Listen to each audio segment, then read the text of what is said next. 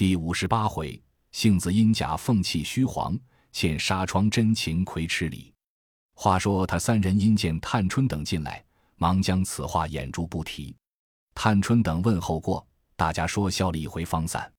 谁知上回所表的那位老太妃已薨，凡诰命等皆入朝，随班按爵守制，敕谕天下，凡有爵之家，一年内不许筵宴音乐，庶民皆三月不得婚嫁。贾母、邢、王、尤许婆媳祖孙等，皆每日入朝随祭，至未正以后方回。在大内偏宫二十一日后，方请灵入仙陵，地名曰孝慈县。这灵离都来往的十来日之功，如今请灵至此，还要停放数日，方入地宫，故得一月光景。宁府贾珍夫妻二人也少不得是要去的。梁府无人，因此大家记忆家中无主，便报了尤氏产育，将他腾挪出来，协理荣宁两府尸体。因又托了薛姨妈在园内照管他姊妹丫鬟，薛姨妈只得也挪进园来。因宝钗处有湘云、香菱，李纨处木金、李婶母女虽去，然有时一来住三五日不定。贾母又将宝琴送与他去照管。迎春处有秀烟、探春因家务冗杂，且不时赵姨娘与贾环来曹瓜，甚不方便。惜春处房屋狭小，况贾母又千叮咛万嘱咐，托他照管林黛玉。薛姨妈素昔也最怜爱她的，今既巧遇这事，便挪至潇湘馆来和黛玉同房。一应要儿饮食，十分精心。黛玉感之不尽，以后便一如宝钗之呼，连宝钗前一直以姐姐呼之，宝琴前只以妹妹呼之，俨似同胞共出，叫诸人更似亲切。贾母见如此，也十分喜悦放心。薛姨妈只不过照管姊妹，近约的丫头辈，一应家中大小事务也不肯多口。尤氏虽天天过来，也不过英明点卯。亦不肯乱作威服，且他家内上下也只剩他一个料理。再者，每日还要照管贾母、王夫人的下厨，一应所需引转铺设之物，所以也是操劳。当下宁荣二府主人既如此不暇，并两处执事人等，或有跟随入朝的，或有朝外照料下处事务的，又有先左足右立踏下出去的，也都个个忙乱。因此，两处下人无了正经头绪，也都偷安。或承袭结党，与暂权执事者窃弄威服。荣府只留得赖大并几个管事照管外务。这赖大手下常用的几个人已去，虽另委人，都是些生的，只觉不顺手。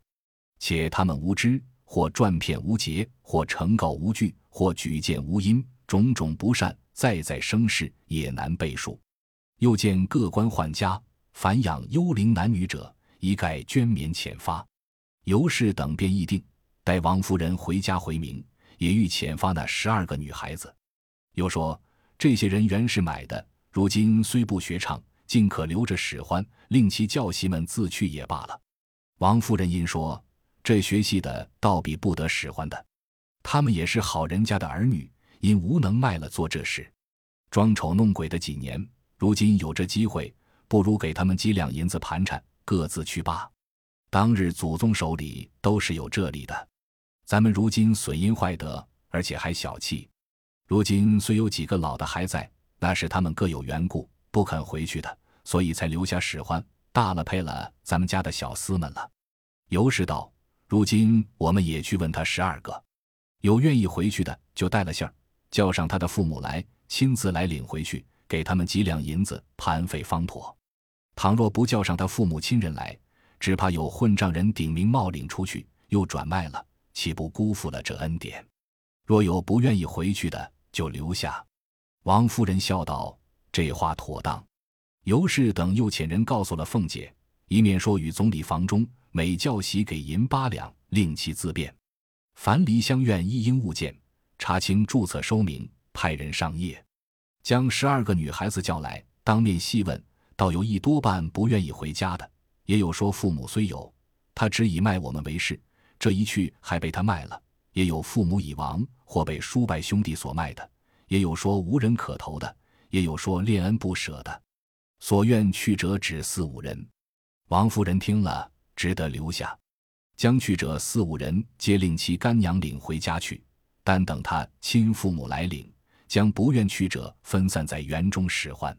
贾母便留下文官自使，将正旦方官职于宝玉，将小旦蕊官送了宝钗，将小生藕官职与黛玉，将大花面葵官送了湘云，将小花面豆官送了宝琴，将老外爱官与了探春。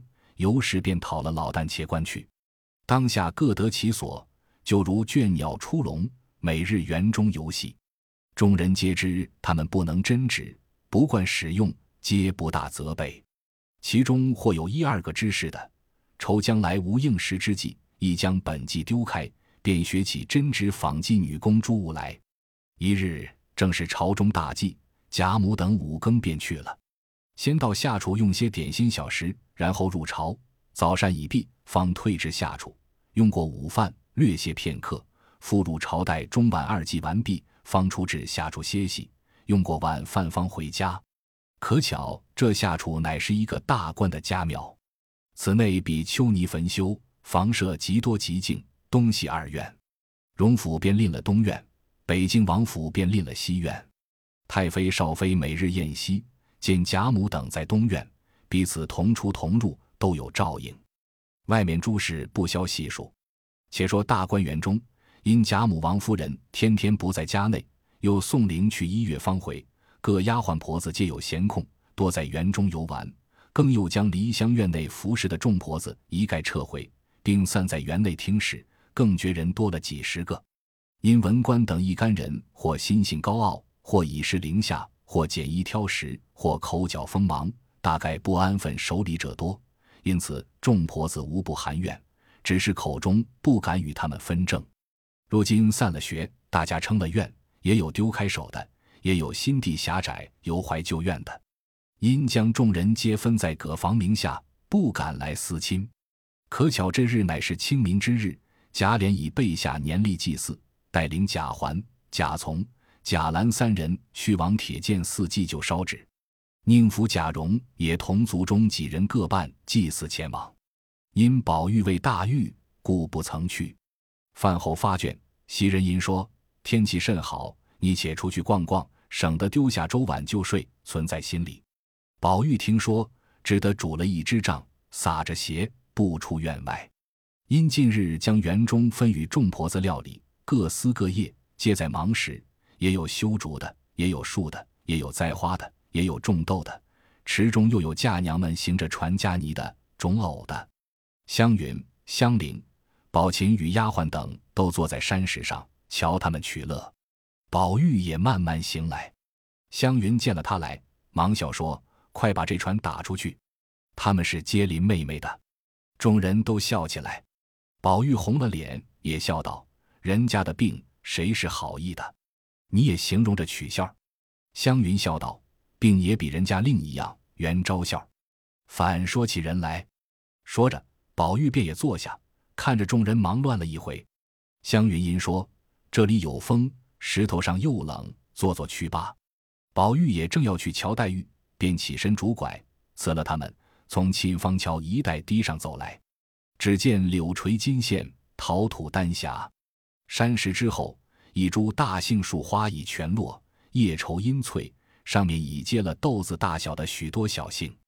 宝玉因想到能病了几天，竟把杏花辜负了，不觉已到绿叶成荫子满枝了，因此。仰望杏子不舍，又想起邢岫烟已择了夫婿一事，虽说是男女大事，不可不行，但未免又少了一个好女儿。不过两年，便也要绿叶成荫子满枝了。再过几日，这杏树紫落之空；再几年，秀烟未免乌发如银，红颜似槁了。因此不免伤心，只管对杏流泪叹息。正悲叹时，忽有一个雀儿飞来，落于枝上乱啼。宝玉又发了呆性，心下想到：这雀儿必定是杏花正开时，他曾来过。今见无花空有子叶，故也乱啼。这声韵必是啼哭之声。可恨公也长不在眼前，不能问他。但不知明年再发时，这个雀儿可还记得飞到这里来与杏花一会否？正胡思间。忽见一股火光从山石那边发出，将雀儿惊飞。宝玉吃一大惊，又听那边有人喊道：“偶官，你要死！怎么弄些纸钱进来烧？我回奶奶们去仔细你的肉。”宝玉听了一发疑惑起来，忙转过山石看时，只见偶官满面泪痕，蹲在那里，手内还拿着火，守着些纸钱灰作碑。宝玉忙问道：“你与谁烧纸钱？快不要在这里烧！你或是为父母兄弟，你告诉我姓名。”外头去叫小厮们打了包袱，写上名姓去烧。偶官见了宝玉，只不作一声。宝玉数问不答。忽见一婆子恶狠狠走来拉偶官，口内说道：“我已经回了奶奶们了。”奶奶气得了不得。偶官听了，终是还气，怕辱没了没脸，便不肯去。婆子道：“我说你们别太兴头过于了，如今还比你们在外头随心乱闹呢。”这是尺寸地方，只宝玉道：“连我们的也还守规矩呢，你是什么阿味，跑来胡闹，怕也不中用，跟我快走吧。”宝玉忙道：“他并没烧纸钱，原是林妹妹叫他来烧那烂字纸的，你没看真，反错告了他。”偶官正没了主意，见了宝玉也正添了畏惧，忽听他反替掩饰，心内转忧成喜，也便硬着口说道。你很看真是纸钱了吗？我烧的是林姑娘写坏了的字纸。那婆子听如此说，一发狠起来，便弯腰向指挥中捡那不曾画尽的遗纸，捡了两点在手内，说道：“你还嘴硬，有据有证在这里，我只和你听上讲去。”说着，拉了袖子就掖着要走。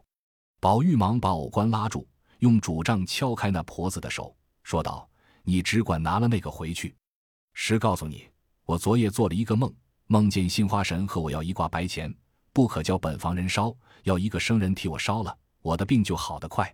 所以我请了这白钱，巴巴的和林姑娘说烦了她来替我烧了祝赞，原不许一个人知道的。所以我今日才能起来，偏你看见了，我这会子又不好了，都是你冲了，你还要告他去。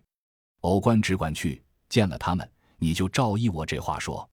等老太太回来，我就说她故意来充神之，保佑我早死。偶官听了一发得了主意，反倒拉着婆子要走。那婆子听了这话，忙丢下纸钱，陪笑央告宝玉道：“我原不知道，二爷若回了老太太，我这老婆子岂不完了？我如今回奶奶们去，就说师爷祭神，我看错了。”宝玉道：“你也不许再回，我便不说。”婆子道。我已经回了，叫我来带他，我怎好不回去的？也罢，就说我已经叫到了，又被林姑娘叫了去了。宝玉想一想，方点头应允。那婆子只得去了。这里宝玉问他，到底是为谁烧纸？我想来，若是为父母兄弟，你们借凡人外头烧过了，这里烧这几张，必有私自的情理。偶官因方才护庇之情，感激于衷。便知他是自己一流的人物，便含泪说道：“我这是除了你屋里的方官，并宝姑娘的蕊官，并没第三个人知道。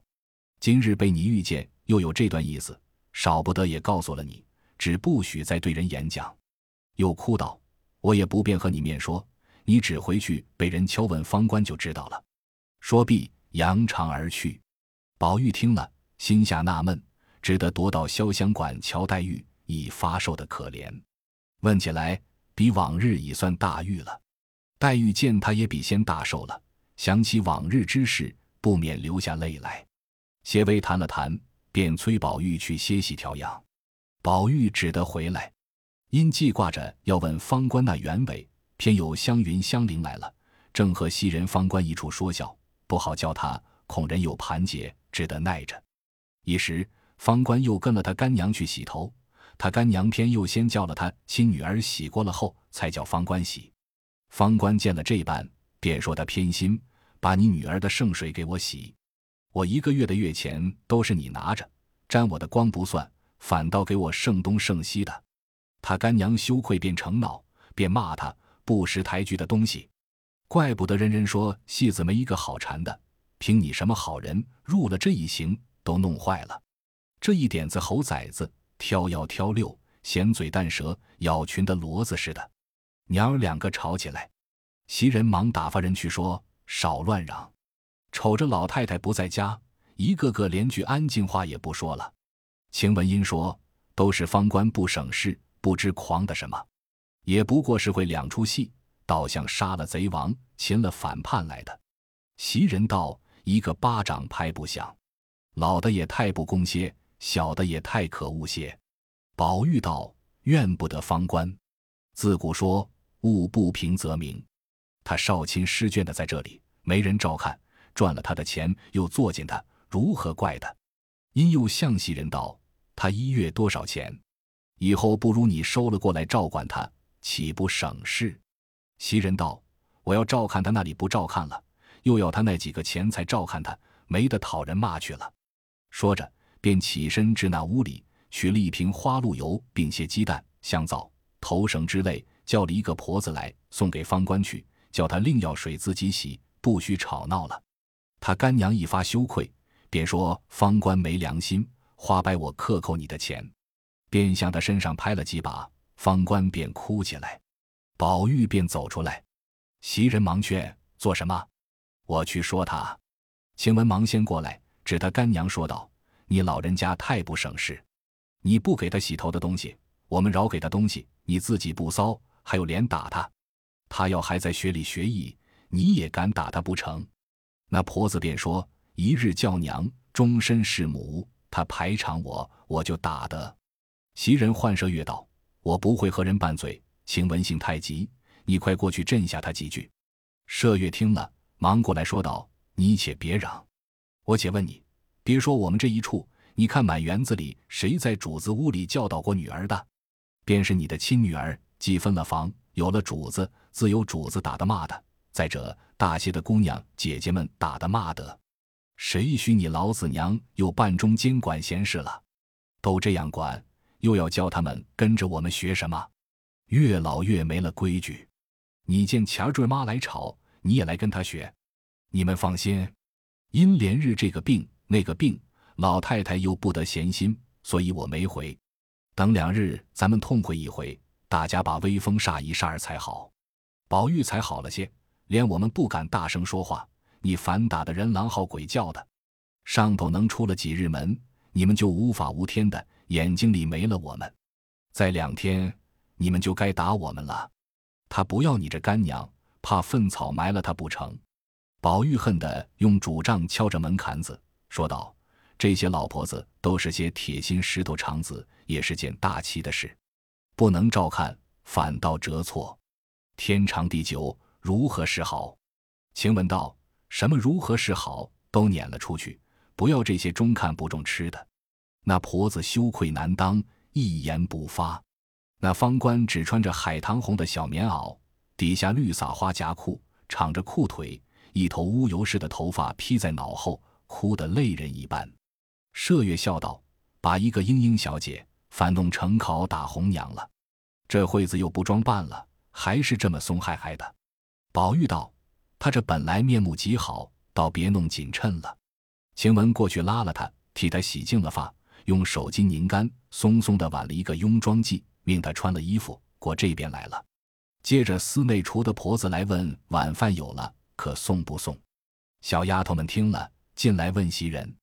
袭人笑道：“方才胡吵了一阵，也没留心听中几下了。”晴雯道：“那老婶子又不知怎么了，又得去收拾。”说着，便拿过表来瞧了一瞧，说：“再略等半钟茶的功夫就是了。”小丫头去了。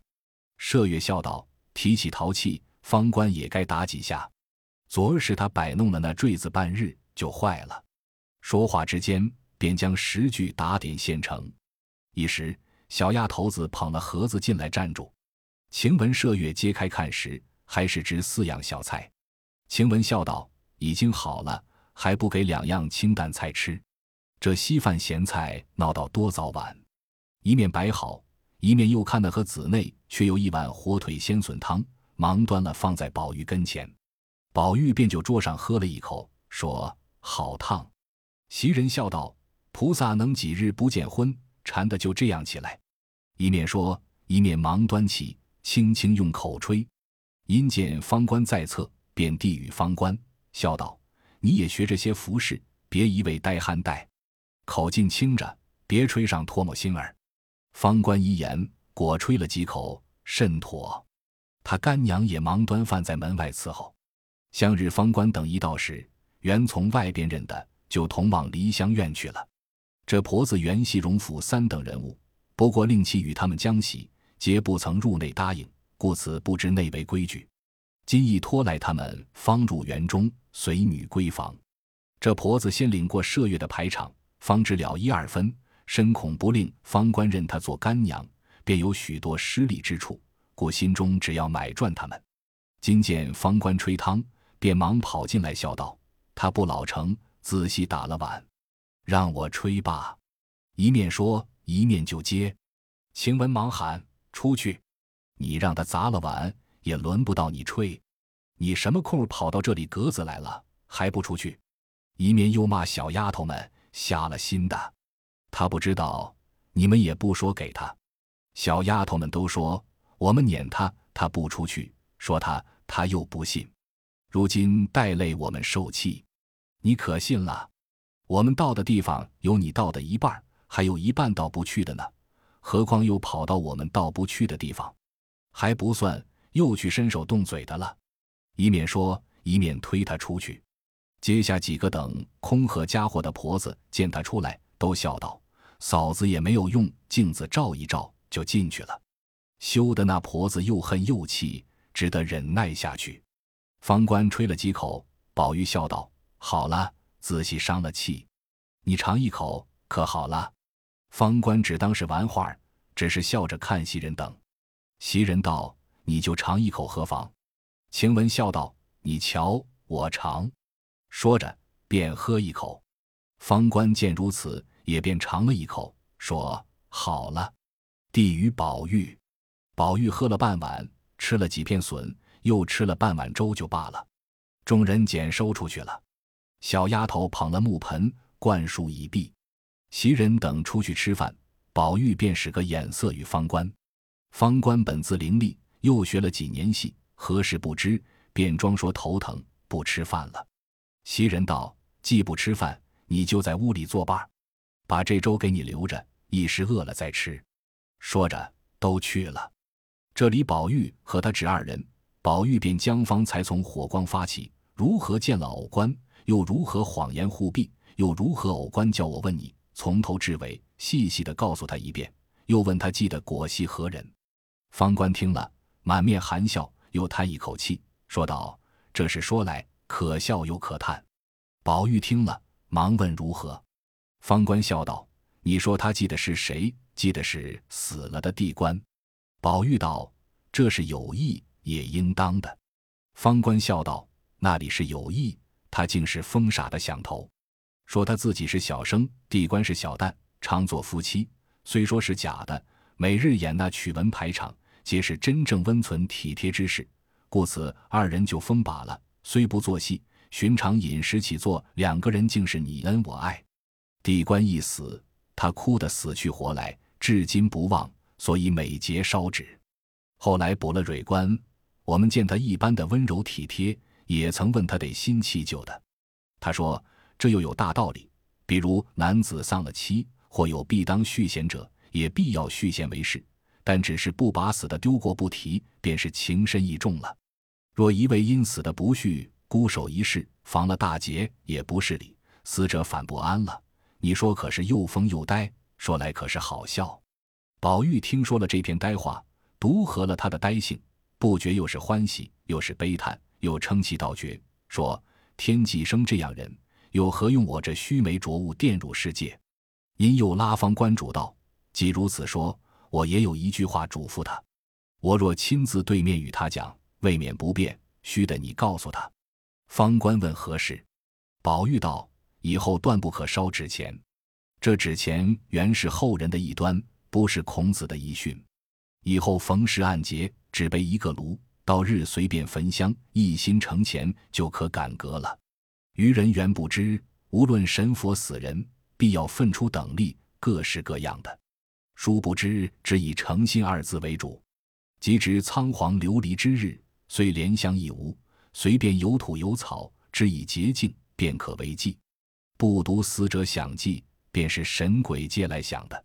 你瞧瞧我那案上只设一炉，不论日期，时常焚香。他们皆不知缘故，我心里却各有所因。随便有新茶，便供一盅茶；有新水，就供一盏水；或有鲜花，或有鲜果，甚至于荤羹腥菜，只要心诚意洁，便是佛也都可来享。